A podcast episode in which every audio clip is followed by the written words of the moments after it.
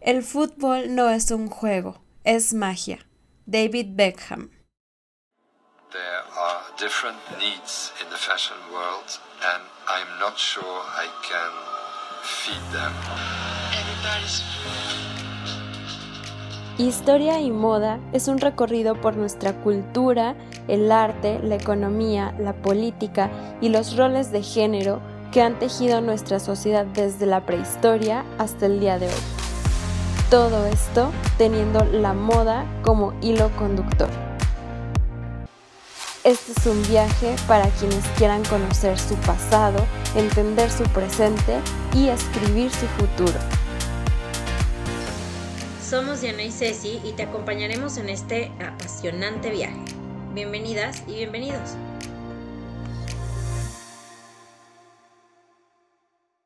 ¿Qué tal? Bienvenidas y bienvenidos a este episodio. Hoy vamos a meternos un poquito a la cancha de fútbol con el Mundial en Qatar a la puerta, pero ya se imaginarán que no les vamos a estar contando los detalles técnicos ni compartiendo la programación. Ante este fenómeno social que es el fútbol, vamos a hacer un análisis de por qué es tan importante y obviamente veremos qué papel juega la moda en ello. El deporte constituye uno de los mecanismos de socialización más difundidos en el mundo actual. Como hecho cultural y claro exponente de la globalización, el fútbol ha sido tratado desde distintas ópticas y en distintas regiones del mundo. Se ha observado como reflejo de determinadas dinámicas sociales y también como generador de las mismas. Las preguntas que se han planteado en torno a él lo vinculan con aspectos que no son estrictamente deportivos, como la conexión con el mercado mundial, las relaciones de poder, la comunicación de masas o la visión del mundo. Y por su capacidad de convocatoria, su persuasión y facilidad para activar emociones, sabemos que además de deporte se trata de un fenómeno social de enorme calado en los últimos tiempos. El fútbol como lo conocemos nació en Gran Bretaña a mediados del siglo XIX las reglas fueron escritas en Inglaterra y desde allí se difundió el juego más popular al resto del planeta. Sin embargo, hay varias hipótesis que sitúan el origen del deporte mucho más atrás en el tiempo. Una de ellas indica que fue jugado por primera vez en Egipto en el siglo III a.C., como parte de un rito a la fertilidad. Por supuesto, no hay más indicios que algunos descubrimientos arqueológicos en los que se comprueba la existencia de una actividad en la que se impulsa la pelota con los pies, pero eso alcanza para que los egipcios se autodenominen como los verdaderos inventores. En el mundo árabe, el fútbol es tan popular como en Europa y América, por eso la disputa de una Copa del Mundo en la región será uno de los hechos más importantes para los pueblos de Medio Oriente. Qatar será la sede principal, aunque toda la zona disfrutará del evento como propio. Pero volviendo a Inglaterra, una vez que se hubo popularizado en la alta sociedad británica, comenzó a expandirse por el resto de estratos sociales y pronto el llamado Imperio Británico informal, formado por marineros, comerciantes, soldados, lo divulgó geográficamente por la colonia y por las zonas de paso británicas, creando clubes y enseñándolo a los autóctonos. Algunos de los motivos que hicieron al fútbol un deporte tan popular en tan poco tiempo fueron, entre otros, tratarse de un juego que no requería mucho en cuestión de vestimenta y era comparativamente barato jugarlo. Contar con normas relativamente fáciles de entender que propiciaban un juego rápido y abierto en el que se podía obtener un equilibrio entre un complejo de polaridades interdependientes, como el ataque y la defensa, la fuerza y la técnica o el juego individual y el colectivo. Hacia finales del siglo XIX comenzaron los movimientos para formar organizaciones internacionales de fútbol, pero los británicos se negaron a formar parte, aparentemente porque no creían que unos meros extranjeros fueran capaces de dirigir un deporte que ellos habían inventado. La FIFA, Federación Internacional de Asociaciones de Fútbol, se creó en París en 1904 con delegados de Bélgica, Dinamarca, Francia, Holanda, España, Suecia y Suiza. Y los representantes de Gran Bretaña e Irlanda se hicieron notar por su ausencia. La Football Association británica se asoció a la FIFA en 1906. En España, el fútbol se introdujo hacia finales del siglo XIX a través de trabajadores inmigrantes, especialmente británicos. Sobre 1870, los ingleses residentes en las minas de Río Tinto, Huelva, disputaron los primeros partidos y en 1889 se creó el Huelva Recreation Club, que luego se convertiría en el actual Real Club Recreativo de Huelva. De forma parecida llegó a México. El fútbol fue introducido al país a finales del siglo XIX. En inicio fue practicado por los extranjeros ingleses que llegaron en barcos y se establecieron en la región. En 1900, los primeros técnicos mineros ingleses fundaron el primer equipo de fútbol en el país, Pachuca. Un grupo de textileros escoceses organizaron su propia escuadra y a estos se sumó el Mexico Cricket Club. Estos tres primeros equipos dieron nacimiento al primer torneo de fútbol en el país. El 19 de octubre de 1902, la colonia británica se dio cita en el juego inaugural ganado por el Pachuca British Club, mismo que se celebró con té, como dicta la tradición británica. Desde aquel primer torneo pasaron casi dos décadas para la formación de la Liga Nacional en 1920 y solo dos años después se fundó la Federación Mexicana de Fútbol. A lo largo de los años, migrantes franceses, ingleses, alemanes y españoles comenzaron a formar sus propios equipos, con los cuales empezaron a competir y ganar torneos nacionales en una era amateur y a convertirse en un espectáculo, intentando entretener a una afición que vivía una revolución, con batallas librándose por todo el país. Además de las características propias de una actividad que en su desarrollo o evolución ha conseguido gran cantidad de adeptos, el éxito del deporte en general y el fútbol en particular por el elevado número de practicantes y espectadores que ha generado en las últimas décadas, se debe a la atención prestada por los medios de comunicación, que en su diversidad constituyen un elemento esencial en la construcción social de la realidad, influyen en el estado de opinión de las personas y ejercen un papel clave en la percepción de los acontecimientos y el diseño del propio mundo. Y otra vez, en concreto, el fútbol no queda al margen de tal circunstancia, más bien ocupa un foco de atención prioritario por parte de los distintos medios, a tenor del amplio público interesado en él, susceptible de ser también potenciales clientes. Y como ha pasado antes en otros contextos como en la música, de la cual hablamos en el episodio 76, también las marcas de lujo, desde Moncler hasta Dior, buscan beneficiarse del poder cultural y la audiencia global del deporte más popular del mundo. Las marcas de lujo se están afianzando en la industria del fútbol europeo, aprovechando la demanda de deportistas para sus campañas y asociándose con equipos de élite. La asociación con grandes nombres de la moda ha ayudado a clubes de fútbol como el Paris Saint-Germain y el Inter de Milán a convertirse en algo más que un club de fútbol. Las marcas también ven a los futbolistas como poderosas herramientas de marketing. Deportistas como Cristiano Ronaldo, Lionel Messi y Neymar Jr. se encuentran entre las personas más seguidas de Instagram. Los mejores equipos de Europa tienen sus bebidas oficiales, socios bancarios oficiales, aerolíneas oficiales y cada vez más sus patrocinadores oficiales de moda de lujo. Moncler y Dior, como lo comentamos, se encuentran entre las marcas que el año pasado firmaron acuerdos para diseñar ropa formal o indumentaria deportiva para algunos de los principales clubes de fútbol europeo. Otra famosa firma de lujo que actualmente está colaborando con el Napoli es Giorgio Armani, que se atrevió con la indumentaria futbolera y lanzó el nuevo equipamiento del equipo italiano bajo su marca Emporio Armani 7.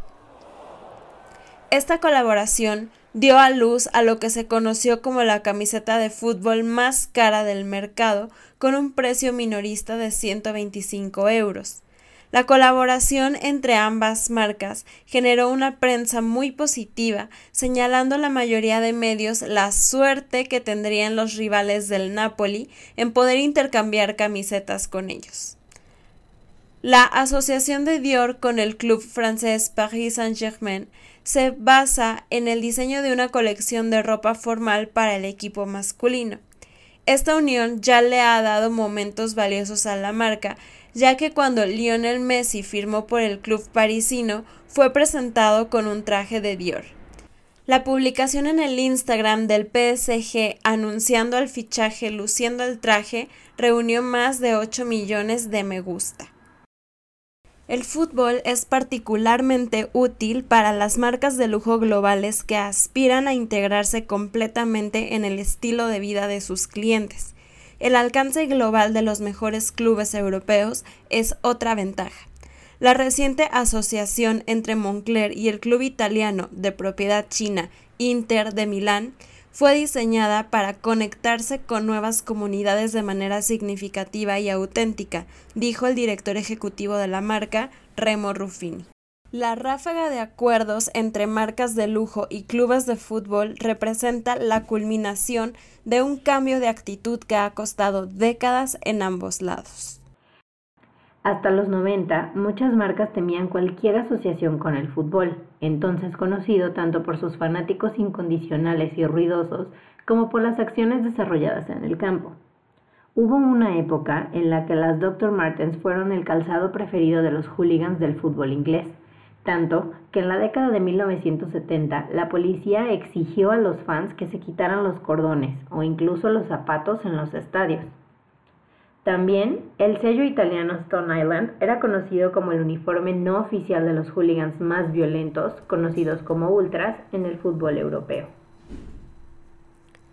Pero a pesar del complicado inicio entre las marcas y los equipos de fútbol, la comercialización de la industria del fútbol y la evolución de los equipos y de los propios futbolistas hacia marcas globales ha obligado al deporte a llevar a cabo un lavado de imagen los principales clubes europeos ahora son entidades globales, propiedad de multimillonarios o, en el caso de PSG, Manchester City y Newcastle United, de fondos soberanos de Oriente Medio. A finales de la década de 1990, el futbolista David Beckham se convirtió en el primero eh, considerado superestrella, asistiendo a desfiles de moda, modelando para Calvin Klein y beneficiándose de múltiples patrocinios de marca. Hoy en día ya es habitual este tipo de campañas entre marcas y futbolistas, como por ejemplo la campaña de Mo Salah, delantero egipcio de Liverpool, que fue portada del mes de enero de la revista British GQ, pero Beckham fue un verdadero pionero en este aspecto. Los futbolistas son poderosos embajadores de marca. El año pasado, Jonathan Anderson seleccionó a la estrella de fútbol estadounidense Megan Rapinoe para una campaña publicitaria de Lowe, mientras que los futbolistas Raheem Sterling y Trent Alexander-Arnold aparecieron en campañas de Bottega Veneta. También, el defensa del Paris Saint-Germain Thilo Keller ha sido reclutado por Alexandre Matiusi para la campaña Otoño-Invierno 2022 de la marca francesa AMI. Los jugadores, además, también representan poderosas herramientas de marketing para las marcas, con seguidores fieles que buscan parecerse lo máximo posible a su ídolo. En Instagram, Rapino y Sterling tienen 2 millones y 9 millones de seguidores respectivamente, mientras que el futbolista francés de 23 años, Kylian Mbappé, embajador mundial de moda masculina para Dior, cuenta con más de 65 millones de followers. Una publicación reciente de Mbappé promocionando la marca de gafas de sol Oakley obtuvo más de 3 millones de me gusta en Instagram. Las superestrellas Cristiano Ronaldo y Leo Messi son la primera y la tercera persona con más seguidores en la plataforma. Otras menciones especiales son David Alaba del Real Madrid.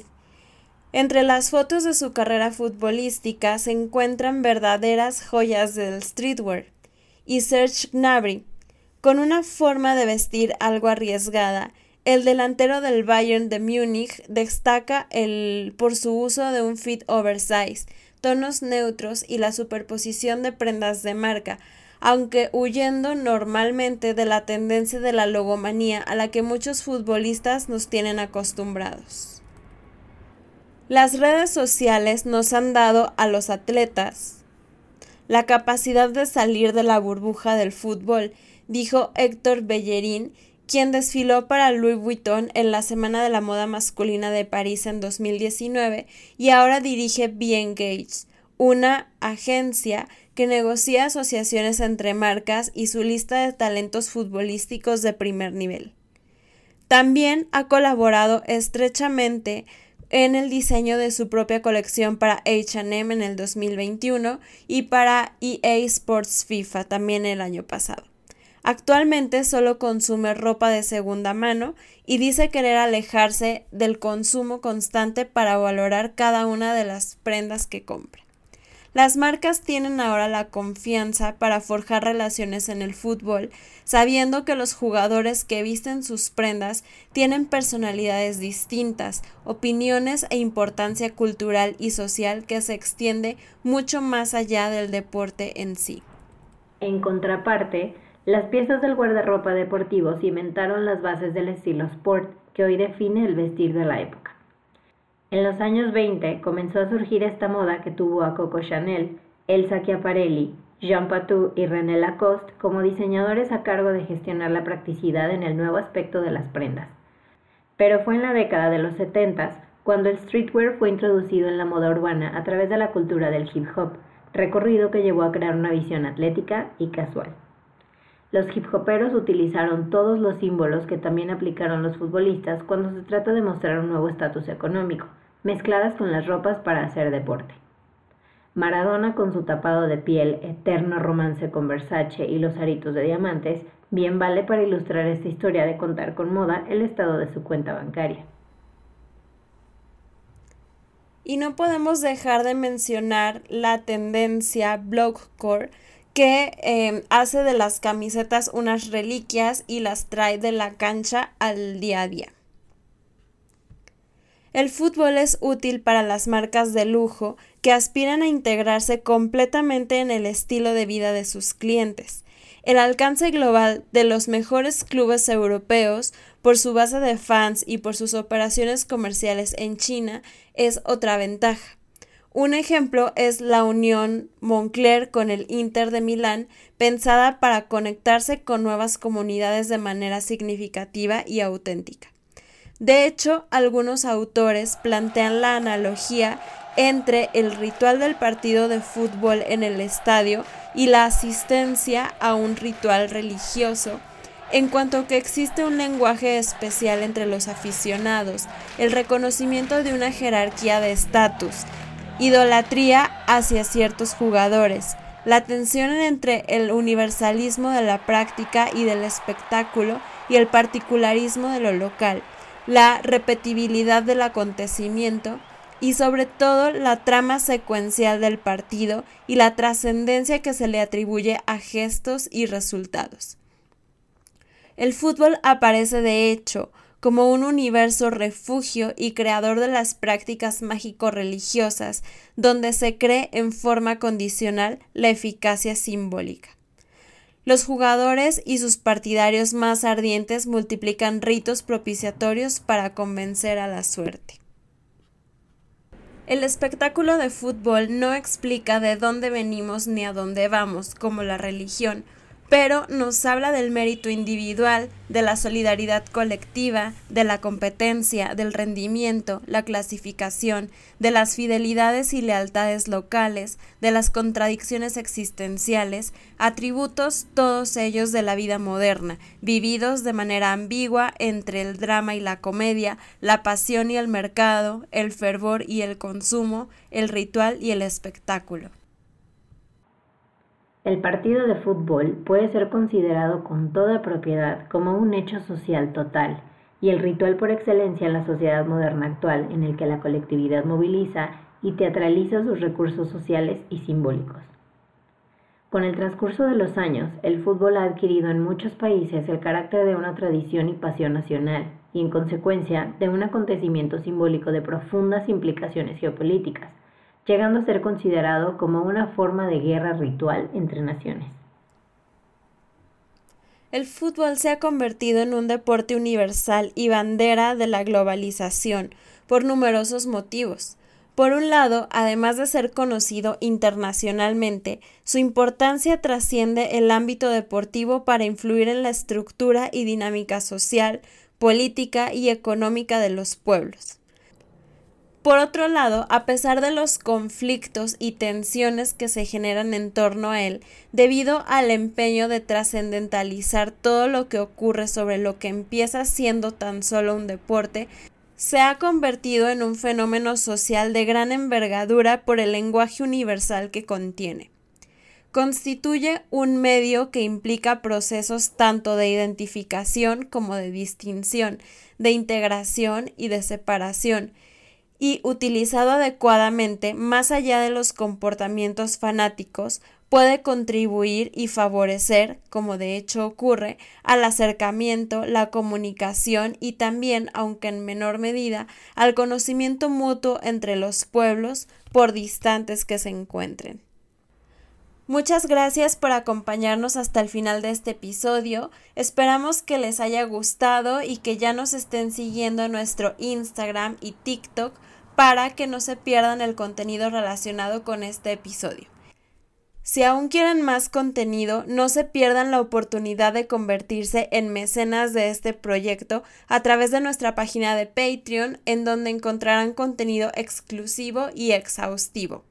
Por último, esperamos que gane su equipo favorito y mientras eso se decide, encontrarnos aquí la próxima semana con otro episodio lleno de modernidad, globalización, rituales, lujo, historia y moda.